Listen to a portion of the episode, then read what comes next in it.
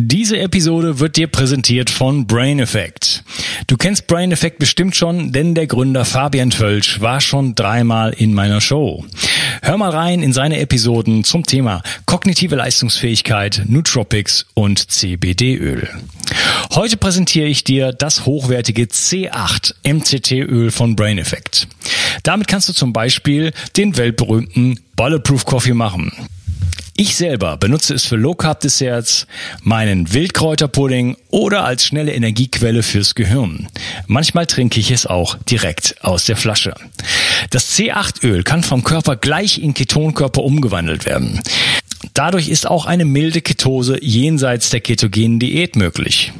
Die Vorteile sind mehr Konzentration und weniger Heißhunger.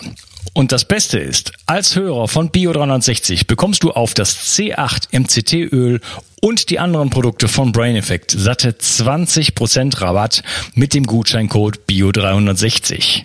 Folge dem Link in der Beschreibung oder in den Show Notes. Und du tust nicht nur dir etwas Gutes, sondern unterstützt auch noch diesen Podcast und hilfst mit, dass es ihn auch in Zukunft noch geben wird. Bio 360 Zurück ins Leben. Komm mit mir auf eine Reise.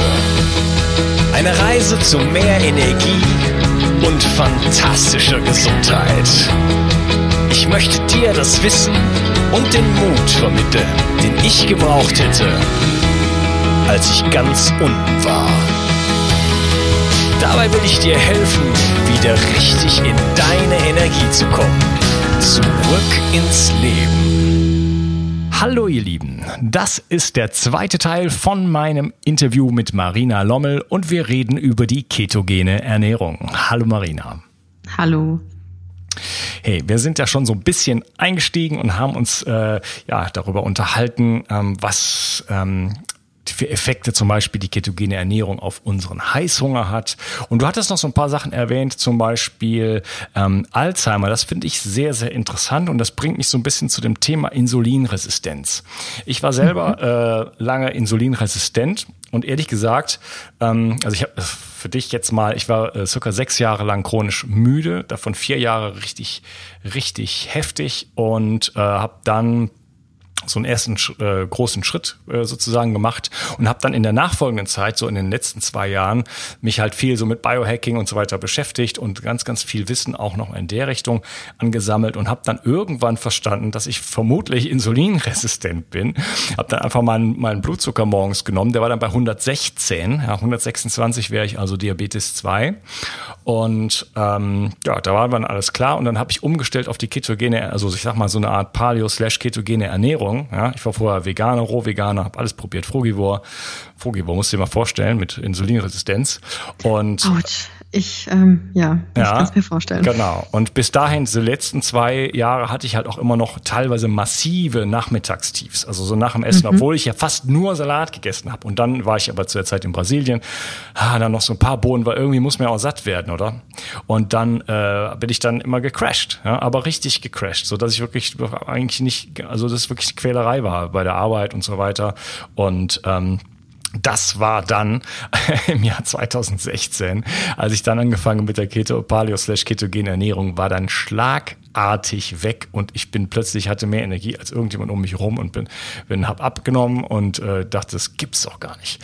Ich hat es denn kein Therapeut oder so, wo ich war. Ich meine, ich war jetzt nicht bei so vielen, aber niemand hat mir die Frage gestellt, ja, wann äh, bricht denn deine Energie überhaupt mal ein? Mhm, ja, denn da hätte ja. man so viel, da hätte man sofort sagen können, alles klar, mach doch mal einfach, hier kauft dir mal für 10 Euro bei Amazon so ein blödes kleines Maschinchen, äh, miss mal deinen Blutzucker, dann weißt du schon mal Bescheid. Ne? Besser werden Hunger Koma-Wert zu nehmen. Aber ähm, ja, also ich war insulinresistent und das habe ich gut in den Griff bekommen. Jetzt ähm, ist ähm, Alzheimer spricht man auch davon, dass äh, dass eine Insulinresistenz im Gehirn ist. Und deswegen finde ich das super spannend, ähm, dass halt durch die ketogene Ernährung man das Gehirn mit äh, eben den Ketonkörpern versorgt und das halt eben bei den äh, ja, neurodegenerativen Krankheiten womöglich auch sehr, sehr helfen kann, denn man spricht auch äh, ja, bei Alzheimer von Diabetes Typ 3. Das, ja, habe ich mal gemacht in einem Blogartikel und du kannst dir nicht vorstellen, das war der erste Shitstorm, den wir damals abbekommen haben. Weil ich es gewagt habe, eben genau einen kurzen Artikel darüber zu verfassen, wie ähm, der gestörte Glukosestoffwechsel im Gehirn mit neurodegenerativen Erkrankungen assoziiert sein kann und dass eben manche Experten, wie du eben gesagt hast, Diabetes Typ 3 sagen. Das hat viele Menschen nicht erfreut. Äh, ja, wieso denn nicht? Ähm, es wäre irgendwie eine Frechheit, das mit Diabetes zu vergleichen. Und ähm, ich glaube, so der Untertenor wäre, das würde irgendwie auch die Schuld an die Leute geben. Alzheimer ist doch genetisch. Ähm, man wird plötzlich selber verantwortlich gemacht. Ich glaube, das hat wehgetan zu hören. Ja, weil man mit seiner Ernährung einen Einfluss haben könnte. Selbstverständlich spielen genetische Faktoren immer eine Rolle, aber nicht nur. Ja, das, das, das, das, das, war, glaube ich, der unangenehme Part an dem Artikel, der mhm. sehr und äh, man muss ja auch sagen, es gibt die Erkrankung Diabetes Typ 3 nicht in Form von Alzheimer in den wissenschaftlichen medizinischen Werken. Also es ist quasi etwas, wovon man spricht, weil es eben auch ein gestörter Glukosestoffwechsel ist. Aber es ist jetzt quasi nicht so, dass Sie zum Arzt gehen und sagen, ja, Sie haben Diabetes Typ 3, so wie ich jetzt 2 oder 1 diagnostizieren würde, äh, sondern das ist ähm, ein Vergleich, weil wir eben sehen, dass es einen gestörten Glukosestoffwechsel gibt. Und das wurde eben nicht so gerne gelesen und auch kritisiert, aber der Artikel ist noch online für alle, die nochmal nachlesen wollen. Ja, auf jeden Fall. Ähm, kannst du mir ja schicken, dann verlinke ich den. Ja, gerne. Ich schreibe es mir mal auf. Äh, okay. Ähm, ja, ähm, vielleicht können wir auch mal darüber reden, was so der Vorteil von Ketonkörpern gegenüber äh, Glucose eigentlich ist. Ähm, also ein Vorteil von Ketonkörpern hatte ich ja schon erwähnt, ist, dass sie einfach viel nahtloser zur Verfügung stehen, weil der Ursprung ein anderer ist. Also Ketonkörper kann ich aus meinem Fettgewebe herstellen, indem ich eben erstmal Fettsäuren herauslöse aus meinen Fettspeicherzellen, die wie beschrieben in die Leber kommen und zu kleinen ähm, Ketonkörpern umgewandelt werden. Fettsäuren sind ähm, relativ lange Moleküle, die nicht sehr gut äh, wasserlöslich sind, sondern die brauchen spezielle Transportproteine, ähm, meistens um im Blut transportiert zu werden.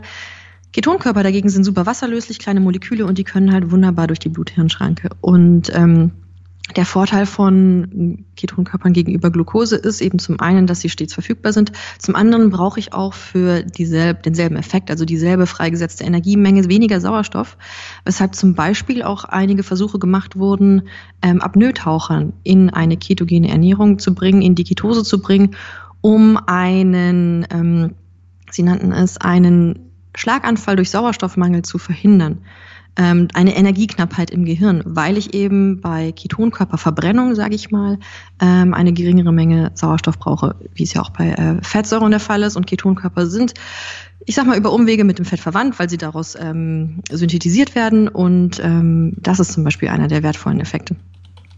Ja, was man auch immer so sagt, ist, dass ähm, Ketonkörper sauberer verbrennen und ca. mhm. 30 Prozent mehr Energieleistung bereitstellen. Stimmt das so?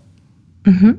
Also du hast ähm, mit Ketonkörpern der, diese saubere Verbrennung, die du jetzt gerade ansprichst, die entsteht zum, die entsteht durch die geringere Notwendigkeit, Sauerstoff heranzuziehen, weil wenn ich Sauerstoff in so eine chemische Reaktion hineinpacke, dann entstehen auch bei der anschließenden ähm, Verstoffwechslung in Atmungskette auch immer freie Radikale, reaktive Sauerstoffspezies, die genau. Zellen und äh, DNA-Strukturen angreifen können. Und das ist das, was man so landläufig mit einer saubereren Verbrennung zum Beispiel beschreibt, weil ich einfach nicht diese Nebeneffekte ähm, oder halt einfach geringere Nebeneffekte dieser reaktiven Sauerstoffspezies habe. Das heißt, es entstehen freie, äh, weniger freie Radikale und äh, damit weniger Zell- und auch DNA-Schäden. Das müsste ja eigentlich äh, dazu führen, dass man äh, gesünder und äh, länger lebt. Ja, ich muss es mit Ja beantworten. da kann man nicht um den heißen Brei herumreden, ehrlich gesagt. Äh, in der Theorie ähm, sieht das so aus. Und du hast auch noch andere Effekte. Zum Beispiel ähm, beobachtest du einen Einfluss auf ähm, Entzündungsfaktoren, NFKB zum Beispiel, und merkst, dass eine ketogene Ernährung antientzündlich werden kann. Eben zum einen über diesem Prozess, weil reaktive Sauerstoffspezies auch immer eine Rolle bei Entzündungsmechanismen spielen, aber eben auch über den anderen Effekt NFKB. Und ähm, ja, das ähm, ist ja zum Beispiel, ich sag mal, in Mausstudien hört man immer nicht so gerne bekannt, dass man wirklich die Longevity, also die Langlebigkeit dieser Tiere ähm, erhöhen kann, wenn man eine kalorienreduzierte Ernährung ähm, durchführt. Aber man kann das Ähnliche erreichen mit einer ketogenen Ernährung. Und ich habe viele Effekte im Gehirn, die einfach neuroproduktiv sind bei der ketogenen Ernährung. Und ja, das ist ein Teil davon, ein langes Leben und ein langes Leben mit gesunden Nervenzellen zu erreichen. Hm. Da ist man immer vorsichtig, das offen zu sagen. Ich bin dann immer sehr diplomatisch, weil ich auch in diesen, also in klassischen Wissenschaftskreisen unterwegs bin. Und da wäre jetzt der Aufschrei groß, wenn wir sagen würden, ich kann mit so einer Art der Ernährung auch zu einem längeren, gesünderen Leben beitragen. Mhm. Aber ja, ja. Aus meiner Sicht kann man das sehr wohl. Okay. So richtig Studien gibt's ja wahrscheinlich auch noch nicht. Das ist ja dann immer alles an Mäusen und so gemacht und so. Ne? Genau, also wenn du da Menschenstudien machen würdest, die würden mehrere Generationen dauern, weil ich bräuchte ja wirklich ähm, Beweise dafür, dass ich länger lebe. Und das ja. kann ich, da bräuchte ich unzählige Menschen, große Studiengruppen, die ich wirklich ein ganzes Leben lang bis zu ihrem Tod beobachte und am besten auch noch mehrere Generationen lang. Also das ist halt einfach ein unfassbarer Aufwand, wenn ich die Langlebigkeit von Menschen messen möchte. Mhm. Und wie du sagst, die Mausstudien, die sind da Mäuse sind andere Lebensmittel, äh, Lebensmittel, Lebewesen. Das ist natürlich eine ganz andere Spezies. Ich kann die nicht genau ähm, Schlüsse von Mausstudien nicht extrapolieren auf den Menschen. Ja. Du hattest eben äh, Transportproteine erwähnt. Finde ich ein ganz interessantes Stichpunkt. Ähm, diese Transportproteine, da reden wir äh, von ähm, Cholesterin und LDL. Ne? Mhm. Ähm, das ist ja vielleicht auch was, wo die Leute jetzt sagen, oh, jetzt soll ich ganz viel Fett essen, dann kriege ich ja Cholesterin und ich muss am Herzinfarkt sterben. Kannst du dazu ein bisschen was sagen? Ja, ähm, ich sterbe dann an Kopfschmerz. Nein, aber dieses Thema hat man halt immer wieder. Ähm, wir haben auch bei unseren Kunden immer wieder diese große Angst vor dem bösen Cholesterin. Und da muss man als erstes sagen, es gibt nicht das eine Cholesterin, sondern es gibt eben diese Lipoproteinpartikel, die unter anderem Cholesterin transportieren. Und es gibt das HDL äh, und das LDL und was die meisten Menschen schon wissen, ist, dass der Arzt irgendwie gesagt hat, HDL ist positiv, LDL ist negativ, aber es gibt da eben auch noch verschiedene ähm, Unterfraktionen, zum Beispiel ein sehr dichtes LDL, ein fluffigeres LDL, der Unterschied ähm, ist relevant. Und ähm, was man heute weiß, ist, dass der Gesamtcholesterinspiegel eigentlich gar keine Aussagekraft hat, weil da wird einfach LDL und HDL und die verschiedenen Fraktionen von LDL in einen Topf geworfen und ich habe einen Gesamtcholesterinspiegel und der ist dann meinetwegen bei 120 oder bei 200 und der Arzt sagt, äh, 200 ist eine große Katastrophe. Man weiß heutzutage, dass das eigentlich gar keine Aussagekraft mehr hat, sondern wenn etwas eine Aussagekraft hat, dann ist es das Verhältnis von HDL zu LDL.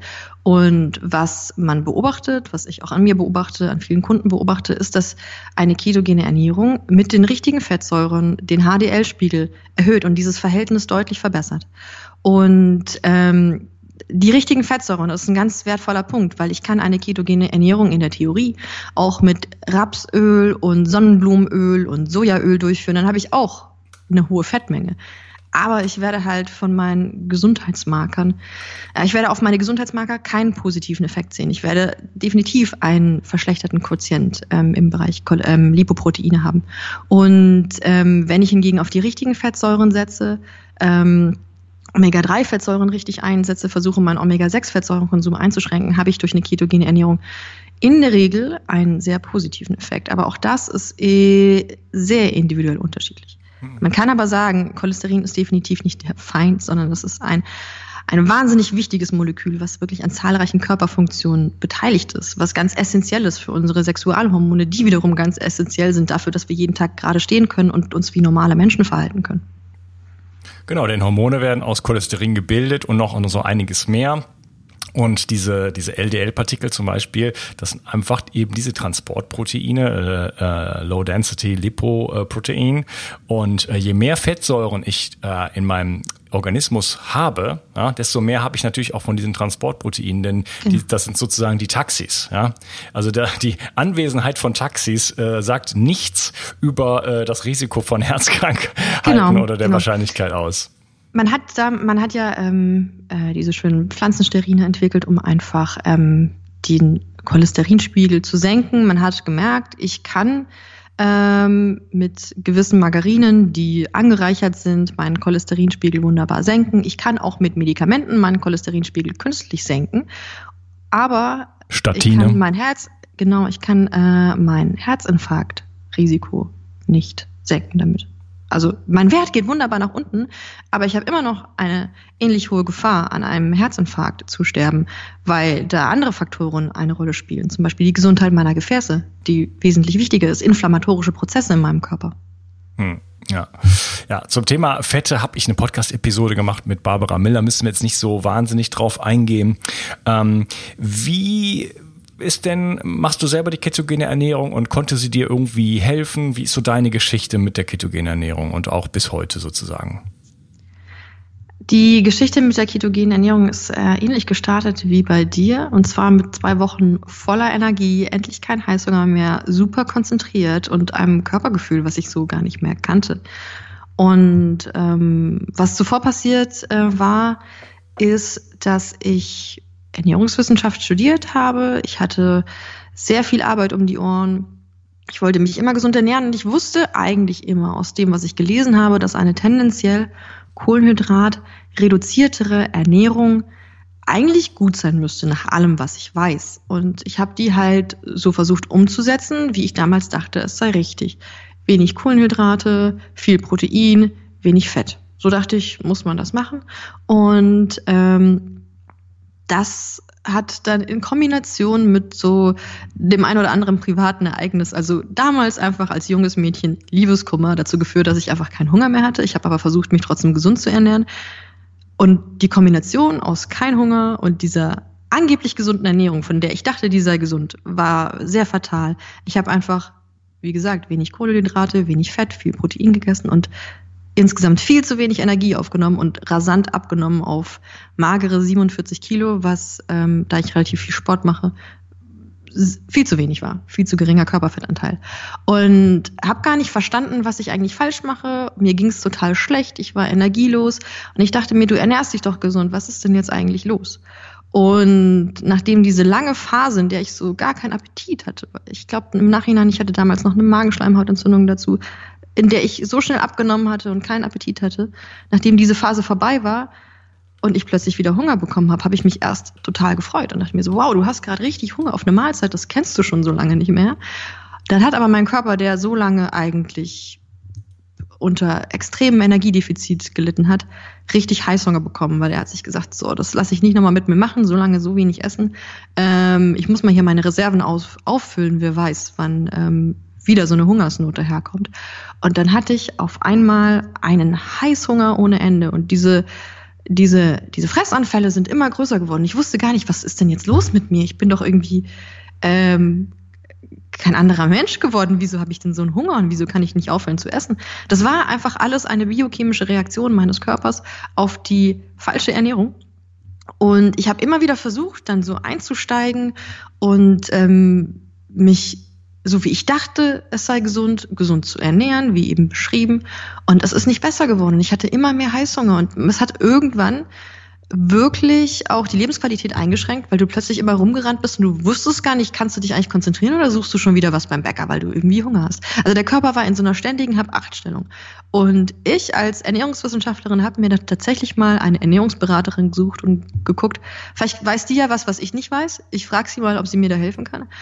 Und die hieß ja, sie dürfen sich halt nichts verbieten. Ähm, ich glaube, die erste, der erste Schritt zur Lösung wäre, wenn sie jetzt täglich ein Schokoriegel essen.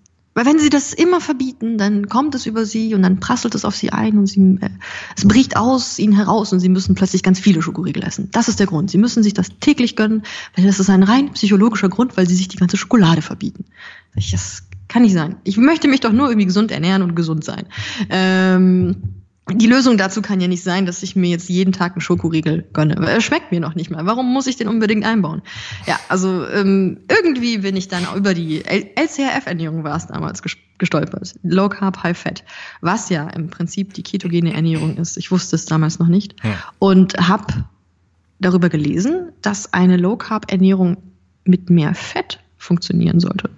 Und dachte mir, okay, äh, ich bin relativ verzweifelt. Äh, ich fühle mich nicht fit, ich bin nicht gesund und dieser Heißhunger nervt extrem. Versuchen wir das mal mit dem Fett.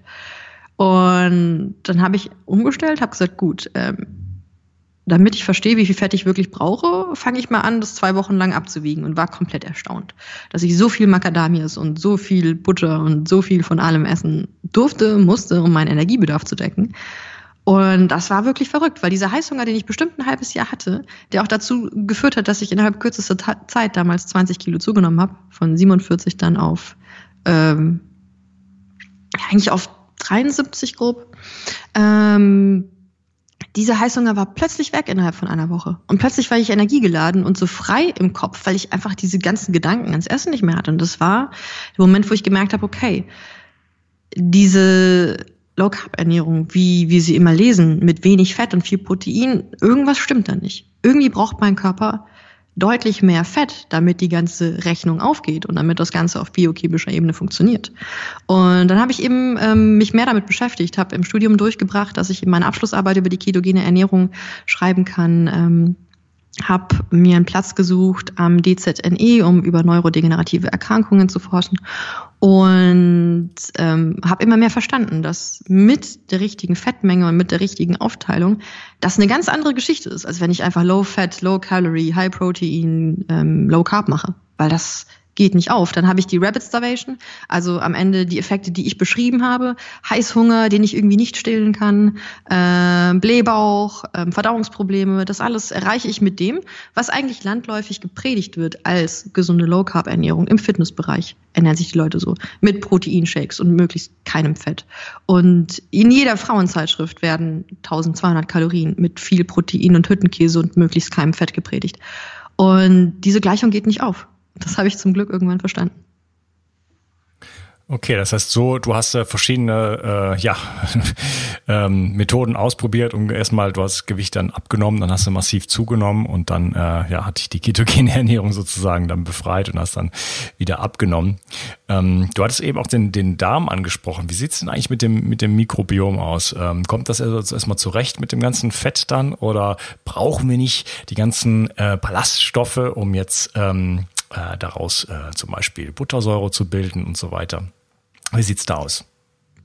Ich vermute, dass wir wahrscheinlich äh, etwas unterschiedlicher Ansicht sind, weil ich zum Beispiel, du ernährst dich ja rein karnivor, ich würde zum Beispiel jetzt nicht meinen Kunden die rein karnivore Ernährung empfehlen, weil ich durchaus ein Freund von Ballaststoffen bin.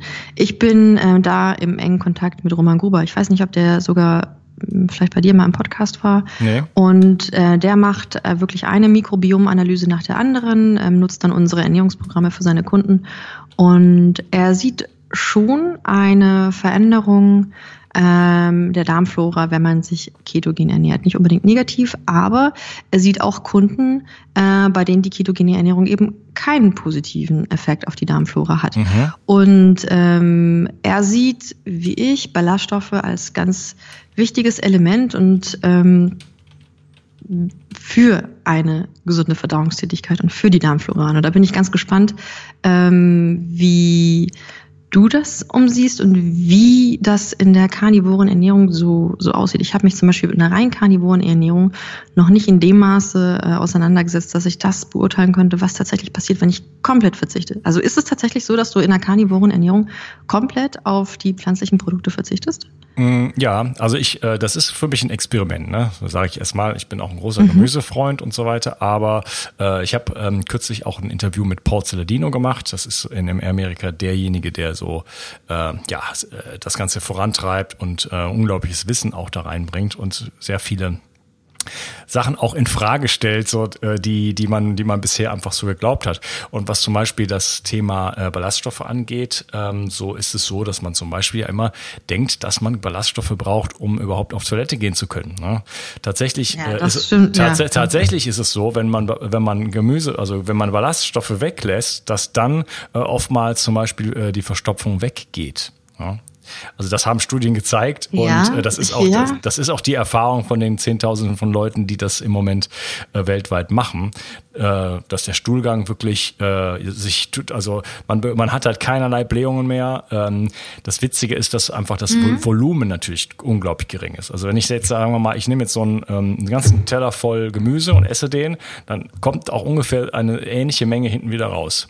Wenn ich eine Menge, eine, einen Teller Fleisch esse, dann kommt ein Bruchteil davon raus. Natürlich nicht, weil der Rest, ja. weil, weil das alles absorbiert wird, weil es einfach Baustoffe sind, die wir benutzen. Die Aminosäuren sind die Baustoffe. Aber ich, ich glaube eben, dass man da viel mehr gucken muss, wie sieht meine Darmflora vorher aus? Und ich glaube, da wird sich dann eben, da wird sich eine ähm, Zahl von Menschen zeigen, die sehr gut mit einer karnivoren Ernährung ohne Ballaststoffe fahren und deren Probleme weniger werden, weil sie vielleicht zuvor eine, ähm, ein Mikrobiom haben, was ähm, einfach sehr viele Gase aus den gelieferten ähm, Ballaststoffen produziert. Und ähm, umgekehrt, ich, ich glaube, wir müssen weniger gucken, was macht die Ernährung mit der Darmflora, sondern erstmal die Darmflora angucken und daraufhin ähm, gucken, welche Ernährung könnte meine Symptome lindern. Ich glaube, dass viele Menschen eben einen positiven Effekt erleben mit einer karnivoren, ballaststoffarmen Ernährung. Kommt wirklich daher, dass die zuvor ein Mikrobiom haben, das damit eben nicht so gut umgehen kann. Und das finde ich sehr, sehr spannend. Wir machen das, also wir machen keine Mikrobiomanalysen selber, aber mit einem Partner also dessen Kunden gucken halt erstmal, wie sieht's mit meinem Mikrobiom aus? Wir kriegen die entsprechenden Anforderungen von ähm, Roman Gruber in dem Fall weitergeleitet und versuchen dann wirklich quasi mikrobiomgerecht ähm, zu ernähren. Und jemand, ähm, wir setzen per se in unseren Mahlzeiten schon auf Ballaststoffe und der Roman würde dann eben jemanden, der sowas nicht verträgt, wahrscheinlich zu einem äh, anderen Dienstleister schicken oder andere Empfehlungen aussprechen. Hm. Auf der anderen Seite ähm, reagiert natürlich das, das Mikrobiom auf das, was wir essen. Ne? Also das, das geht, das ist ja schon im, im, im, im Bereich von, von, weiß ich nicht, ein oder zwei Tagen der Fall. Ähm, je nachdem, was ich den Jungs sozusagen oder Mädels äh, zu futtern gebe, der, der, der, dem, dementsprechend. Genderneutralen Bakterien. Ja, genau. Dementsprechend, dementsprechend züchte ich mir da halt das entsprechende Milieu. Das heißt, die reagieren sowieso ja, ja. darauf. Und das ist ja auch oft in der Fall, äh, dass so eine Umstellung erstmal so ein bisschen hakelig sein kann. Ähm, ähm, weil ich einfach das, weil das Mikrobiom noch nicht so weit ist. Ne? Gut, ähm, ja, du hast eben gesagt, mit einem Schokoriegel, da wollte ich noch kurz drauf eingehen. das mhm. ist, äh, für mich ist das unheimlich schwierig, äh, einen Schokoriegel zu essen. Ich habe das eine Weile durchgezogen. Äh, das war aber tatsächlich, ähm, als ich mit der ketogenen Ernährung angefangen habe, da habe ich gesagt, okay, ich esse zehn Mandeln und einen Schokoriegel. Das war so ein ganz festes Programm und das habe ich dann durchgezogen. Wenn ich aber so ein festes Programm, so ganz harte Regeln nicht habe, dann wird aus einem Schokoriegel auch gerne Tafel Schokolade. Und äh, deswegen ist es für mich persönlich, der damit eher Schwierigkeiten hat, äh, um, um, um Größenordnung leichter, komplett auf die Schokolade zu verzichten, die nebenbei voll mit Oxalsäure ist, wie ich es vor kurzem erfahren habe. Mhm, ähm, ja, ich finde, ich fand die Empfehlung einfach ähm, ja, nicht passend für mich, weil ich mag Schokolade nicht. Ich hatte nicht Heißhunger, weil ich mir Schokolade verboten hatte. Ich hatte einfach kein psychisches Problem, sondern ich hatte einfach ein biochemisches Problem. Und da war der Tipp einfach fehl am Platz. Ich hätte alles, ich hätte gerne einfach alles gemacht, was richtig ist für meinen Körper. Ähm, habe nur nicht gewusst, was richtig ist. Deswegen immer wieder diesen biochemischen Heißhunger. Und was du aber beschreibst, ist, ähm, sehe ich auch oft unter Kunden, dass manche Leute sich wirklich viel, viel, viel leichter tun, ganz zu verzichten, weil du dann diese ständige, diese ständigen Selbstgespräche ausschaltest, diese ständige Rückfrage halten mit mir selber. Wenn du sagst, okay, ich darf jeden Tag ein bisschen naschen, dann wirst du dich bei der ersten Verlockung fragen, ist das jetzt ein bisschen, ja, das kannst du, das zählt zu ein bisschen, das kannst du essen. Wenn die nächste Verlockung kommt, dann wirst du dich wieder fragen, so, oh, ich habe ja heute schon, aber ist es immer noch ein bisschen? Und dann musst du die ganze Zeit mit dir selber diskutieren. Und wir wissen ja, dass wir eigentlich alle nur eine limitierte Anzahl an Entscheidungen haben, die wir täglich treffen können. Und wenn ich die die ganze Zeit verbrauche, dann komme ich, nach, komm ich am Abend nach Hause und dann ist wieder eine Verlockung da und dann ja, ist vorbei und dann esse ich das einfach alles und dann sage ich mir, morgen fängst du wieder an.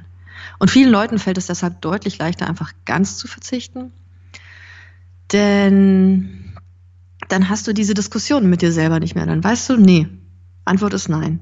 Irgendwann anders vielleicht. Ja, Heute nicht. Ganz genau. Und das macht es wirklich entspannter, statt eingeschränkter. Auf jeden Fall, also für mich auf jeden Fall. Also das ist bei der Karnivoren-Diät ist das nochmal halt aufs, aufs absolute mhm. Maximum äh, sozusagen äh, hochgefahren, weil da ist halt alles weg. Ne? Also ist alles, also ich kann in den Supermarkt gehen und denke ich, ja, okay, ich gehe zur Fleischtheke, also im Supermarkt kaufe ich das nicht, aber ne, also da ist einfach nichts, was ich sowieso dann essen könnte in dem Sinne. Ne? Einfach gar nichts. Und das macht es echt entspannt, ja. Das macht es voll entspannt. Auch einkaufen hab, geht so schnell auf einmal. Äh, ja, ich kann, also mit der Carnivoren-Diät kann ich zweimal im Jahr einkaufen.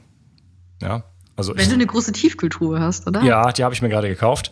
Ähm, mhm. Also dann kauft man sich einfach ein halbes Tier, ähm, das äh, mit allen Knochen und so weiter und dann kommt mhm. alles da rein und dann, also ich habe das ja jetzt schon eine Weile durchgezogen. Äh, da war ich dann einfach mal die ersten anderthalb oder zwei Monate war ich einfach nicht mehr einkaufen, einfach nicht ein einziges Mal. Und dann esse ich ein, einmal am Tag, also was man an Zeit spart. und es ist auch so einfach zu kochen. Ich hau mein Steak in die Pfanne und das war's. Und meine Knochensuppe, äh, der Aufwand ist liegt so ungefähr bei drei Minuten ja, für sieben sieben ja. Tage. Ja. Ähm, also das ist, das ist schon der Wahnsinn. Und das bringt, also ich habe jetzt gestern den Reis gegessen, habe ich eben erzählt. Und schon hatte ich die ersten Cravings. Schon äh, habe ich angefangen, über irgendwelche Sachen nachzudenken und habe abends Spaziergänge gemacht, mhm. bin an einer Bar vorbeigekommen, ah, sollte ich nicht doch vielleicht hier und so weiter. Ne? Ähm, bin ich sofort getriggert. Also ähm, sehr, sehr, sehr, sehr spannend. Und ja, je restriktiver die Diät ist und wenn man das, wenn man klare Regeln hat, also ich rede jetzt von mir, ja, weil es gibt natürlich Leute, die, die haben mit Moderation kein Problem, ich ehrlich gesagt schon. Ähm, je restriktiver die Diät ist, für mich desto einfacher, weil es dann wirklich einfach keine Entscheidung mehr zu treffen gibt, sondern es gibt ganz klare Regeln und äh, die kann ich dann, das kann ich dann gut, das kann ich dann gut durchziehen. Ja, und ähm, ich, ich glaube aber nicht, dass der Reis ein psychologisches Problem ist, dass du dir am nächsten Tag denkst, ich habe jetzt Reis gegessen. Nee, nee, das ist. Ich will nochmal, sondern es ist einfach ein biochemischer Hunger. Genau, ich habe mich aus der, äh, absichtlich aus der Ketose geworfen. Da können mhm. wir gleich noch darüber reden, warum ich das gemacht habe. Aber ähm, das hat halt dann sofort, wenn ich dann im Glukosestoffwechsel äh, und dann fahren bei mir Programme hoch. Und ich kann es nicht ein bisschen Schokolade essen oder so. Ähm, äh, ich hatte das jetzt diesen Sommer mit meiner Tochter, sind wir ein bisschen rumgereist, äh, äh, runter nach Deutschland, Konstanz und dann äh, durch die Schweiz und dann Lago Maggiore und dann ähm, mhm. ähm, Chamonix und dann wieder zurück. Und äh, ja, dann waren wir in Italien, dann haben wir dann schon mal irgendwie so, äh, weiß ich nicht, irgendwo in so einem Restaurant gesessen und habe ich dann ein bisschen Brot gegessen zum Beispiel. Dann esse ich aber nicht, ich esse ja nie Brot, ja, aber dann esse ich ja nicht irgendwie ein Stück oder zwei und sage, okay, wunderbar, den, den Genuss habe ich mir jetzt mal gegönnt als Ausnahme. Nein, dann ist der Korb auch weg. Ja, mhm. also so ist das es bei ist, mir. Ja, das ist spannend. Das, ich, ich war bei mir früher auch so und das habe ich gar nicht mehr. Also du kannst mir jetzt einen Schokoriegel hinstellen und ich kann den essen oder nicht und das ist macht gar keinen Unterschied mehr auf, auf den Heißhunger oder so. Und mein Körper hatte aber auch jetzt acht Jahre Zeit für Keto-Adaption weil Acht ich so Jahre, okay. 2011 angefangen habe, äh, mich damit zu beschäftigen. Und ähm, wenn ich jetzt abends mal auch wirklich Reis esse, auch eben bewusst wie du, das besprechen wir bestimmt gleich noch, und ähm, oder auch mal Sushi am Abend, dann bin ich am nächsten Tag auch wieder im Windeseile in Ketose, weil der Körper einfach dieses Umschalten so hundertfach geübt hat. Und ähm, tatsächlich ist es so, dass ich zum Beispiel über Weihnachten immer bei den Eltern von meinem Freund einfach alles ganz normal mitesse. Da will ich nicht irgendwie die ähm, ja, die anspruchsvolle Tussi aus der Stadt spielen, die immer Sonderwünsche hat, sondern dann habe ich einfach eine entspannte Zeit mit den Leuten und weiß, was es für, einen, für einen Preis hat, weiß natürlich, dass ich mich dann weniger fit fühle, ähm, ist eine bewusste Entscheidung und ist dann okay, aber ich esse halt dann Keks und ist gut. Also ich habe, was ich früher immer hatte, dass auch am Anfang, als ich begonnen habe, mich ketogen zu ernähren, die ersten paar Jahre hatte ich das, was du beschreibst, dass ich ähm, irgendwas Kohlenhydratreicheres oder eine Süßigkeit gegessen habe und dann sofort mehr wollte. Und das ist gar nicht mehr da. Also das, ich kann vom Schokoriegel ein Viertel essen und denke mir so, ja, hm, war nett, aber der Rest, Rest reizt mich einfach gar nicht mehr. Und ich glaube, dass einfach die Biochemie so unendlich entspannt geworden ist und der Körper wirklich gelernt hat, so nahtlos zwischen den verschiedenen Energiequellen hin und her zu schalten, dass das ähm, gar kein Thema mehr ist. Das finde ich so super spannend und auch entspannend natürlich. Ah, okay, super. Soweit bin ich noch nicht, obwohl mein Homa-Wert, also äh, was Insulinresistenz angeht, tipptopp ist. Allerdings, ähm, also gestern zum Beispiel habe ich ja diesen Reis gegessen und danach war der Nachmittag für mich eigentlich gelaufen. Und ähm, das ähm, das kann ich mir eigentlich nicht erlauben. Also da habe ich keine Zeit für, da habe ich auch keine Lust ja, zu, ja. diese Energie so zu verlieren. Also das, äh, ich müsste jetzt vielleicht eventuell, wenn ich solche Carb-Experimente mache, die dann irgendwie auf den Abend legen, dann ist das ja, dann schläft man ja irgendwie auch ganz gut. Mhm, genau, es ist eigentlich ganz sehr gut zum Durchschlafen, weil man ja platt und müde wird. Das will man tagsüber nicht haben, aber zum Einschlafen ist das praktisch. Ja, ich habe das schon auch die Erfahrung gemacht. Also ich war am Anfang des Jahres äh, zwei Monate auf Bali, habe da relativ viel Reis gegessen und äh, das ist mir meistens ganz gut bekommen. Also ich komme jetzt mittlerweile schon ganz gut mit Kohlenhydraten klar, aber gestern irgendwie nicht so besonders. Man waren auch die ersten seit langer Zeit, aber ähm, ja. Äh, das äh, macht dann keinen Spaß. Also wenn ich, wenn das der Effekt ist. Meine liebe Marina, ich habe noch äh, viele Themen mit dir vor. Ich würde gerne die äh, Möglichkeit nutzen, an dieser Stelle den Podcast zu unterteilen und dann mit dir im nächsten Teil ähm, über noch einiges andere sprechen und dann mal auch so langsam auf die praktischen Gesichtspunkte so kommen. Ja? Sehr gerne, dann hören wir uns wieder. Okay, bis dann. Tschüss. Bis dann. Umsetzung. Vielleicht kennst du das. Du hast schon so viel darüber gelernt, was deiner Gesundheit zugutekommen könnte und weißt bereits so viel. Aber gerade deshalb siehst du oft den Wald vor lauter Bäumen nicht mehr. Gerade im Gesundheitsbereich gibt es so viele sich widersprechende Informationen und Wege wie an kaum einer anderen Stelle. Das erzeugt Unsicherheit und führt dazu, dass du die wichtigen Dinge, die du eigentlich bereits weißt, nicht konsequent umsetzt. Kommt dir das bekannt vor? Ich möchte dir helfen, dein eigenes intuitives Wissen wirklich auf die Straße zu bringen. Von nun an werde ich dich dabei unterstützen und dir die richtigen Werkzeuge an die Hand geben. Mit meinem Online-Videokurs Die zwölf Säulen der Entgiftung führe ich dich Schritt für Schritt durch deine Entgiftung und helfe dir weit darüber hinaus, einen wirklich gesunden Lebensstil zu finden und auch zu leben. Mit einer klaren Struktur kannst du über zwölf Wochen das umsetzen, was du im tiefsten Herzen bereits weißt. Dazu bekommst du ein ausgefuchstes Entgiftungsprotokoll, das deinen Körper auf allen Ebenen reinigt und deine Gesundheit nachhaltig unterstützt. Außerdem gibt es eine exklusive Facebook-Gruppe, die ich persönlich betreue, regelmäßige Webinare mit mir, in denen ich deine Fragen direkt beantworte, Expertenvideos, Checklisten, Wochenaufgaben, ein Arbeitsbuch und vieles mehr. Dazu bekommst du eine 30 Tage Geld zurück Garantie. Du kannst also nur noch gewinnen. So kommst du mit mir zusammen und vielen, vielen anderen in die Umsetzung und nimmst deine Gesundheit in die eigene Hand. Lass uns eine Revolution starten. Die Welt braucht gesunde und starke Menschen, die klar denken können und genug Energie haben, um sich um andere, sich selbst und diesen Planeten zu kümmern. Klicke also jetzt gleich auf den Link in der Beschreibung und werde Teil dieser Revolution. Bio 360. Zurück ins Leben. Komm mit mir auf eine Reise. Eine Reise zu mehr Energie und fantastischer Gesundheit. Ich möchte dir das Wissen und den Mut vermitteln, den ich gebraucht hätte, als ich ganz unten war. Dabei will ich dir helfen, wieder richtig in deine Energie zu kommen. Zurück ins Leben.